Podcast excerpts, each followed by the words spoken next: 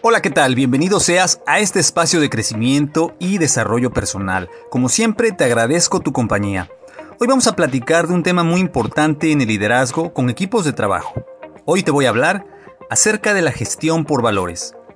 Los valores que cada una de las personas viven y profesan determinan su personalidad, determinan lo que es bueno y lo que es malo, lo que admites y aquello que definitivamente no admites. Aquellas personas que tienen un mayor nivel de liderazgo son muy claros con respecto a sus valores y se niegan a comprometerlos bajo ninguna circunstancia. Solo se alcanza la verdadera felicidad cuando vives en completa armonía con tus valores, tanto en tu exterior como en el interior. Cada individuo puede llegar a rendir al máximo cuando tus creencias y lo que haces son congruentes. Por el contrario, suele surgir estrés cuando lo que haces es incongruente o está desalineado con lo que tú crees en tu interior. Por lo general, las empresas saben reconocer que un trabajador no puede realizar trabajos o tareas para una organización en la cual no se alinean sus creencias y sus valores. Cada individuo tiene definido su personal en base a sus valores, que son la parte central de esta. Estos, a su vez, definen sus creencias, las cuales determinan las expectativas de cada individuo. Dichas expectativas positivas o negativas tienen como consecuencia o resultado el comportamiento de cada individuo así como su rendimiento.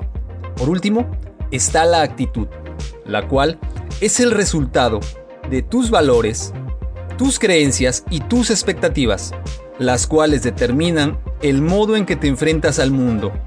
Si tus valores y creencias son positivos, tus actitudes también lo serán, o todo lo contrario si tus valores o creencias no lo son, al final, las acciones determinarán quién es en realidad una persona y no lo que dice, espera que sea o pretenda ser. Son las acciones que realiza lo más importante, especialmente aquellas que se deciden bajo presión. Las mejores compañías, los mejores gerentes, así como los mejores líderes gestionan en base a valores tienen muy claros sus valores y cómo estos se expresan en las acciones y conductas de la gente. Contratan a sus líderes y colaboradores tanto por sus competencias y habilidades como por un compromiso con unos valores particulares. Generalmente las personas son más felices cuando trabajan para una organización que practica y permite valores con los que ellos se identifican y aprecian. Es muy importante que definas cuáles valores regirán a tu equipo de trabajo te sugiero que te reúnas con los miembros de tu equipo de trabajo y definan esos valores que regirán sus conductas, así como la de todos los miembros del equipo que ya se encuentren en ese momento y quienes se vayan a integrar.